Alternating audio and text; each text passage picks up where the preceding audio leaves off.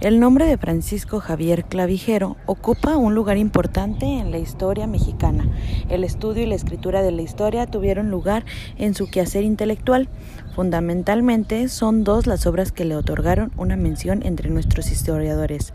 Historias antiguas de México que hace referencia sobre todo al pasado prehispánico. Fueron, como el propio Clavijero lo expresó, tres motivos que lo impulsaron para escribir la historia prehispánica. El primer lugar, para evitar la fastidiosa e irreprensible ociedad o que me haya condenado. En segundo, para servir del mejor modo posible a mi patria.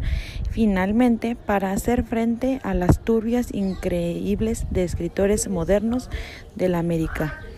Escrita en diez libros y acompañada de nueve disertaciones, la historia antigua de México narra la parte de la historia mexicana anterior y hasta 1521, además del libro 1 que el propio autor denomina como historias naturales. El resto de los libros expone una detallada visión del pasado prehispánico, comenzando por los toltecas, considerados según el conocimiento de la época como uno de los primeros pobladores, luego de mencionar a otras naciones. La narración se reduce a la historia del señorial mexicano desde su llegada a las tierras de Náhuatl y la fundación de la monarquía mexicana hasta la llegada de los españoles. Toma del Tenochtitlan en agosto de 1521.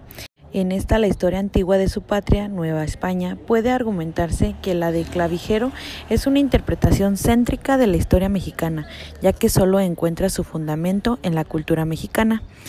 Historias Antiguas de México es una obra que, con excelente método, aceptable crítica, selección, erudición y estilos de elegancia, traza el cuadro de la civilización indígena y de la conquista hispánica.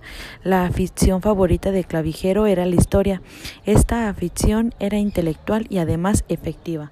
Proponía precisamente de la estima que tenía por los indígenas y este sentimiento le acompañó toda su vida y resplandece en todo el discurso de sus obras. Con muchas lecturas de obra de primera mano hechas en México, con el conocimiento por vista de ojos de su país natal, con los muchos libros se puede adquirir a costa de grandes sacrificios y con los manuscritos preciosos que le proporcionaron la Universidad de Bolonia y diversas literaturas de Italia, lugares donde estuvo exiliado. Clavijero se dedicó a leer, coordinar ideas, redactar, pulir, traducir al italiano y transmitir con impresiones, todo solo él, para finalmente ver impreso su trabajo de historia en 1781.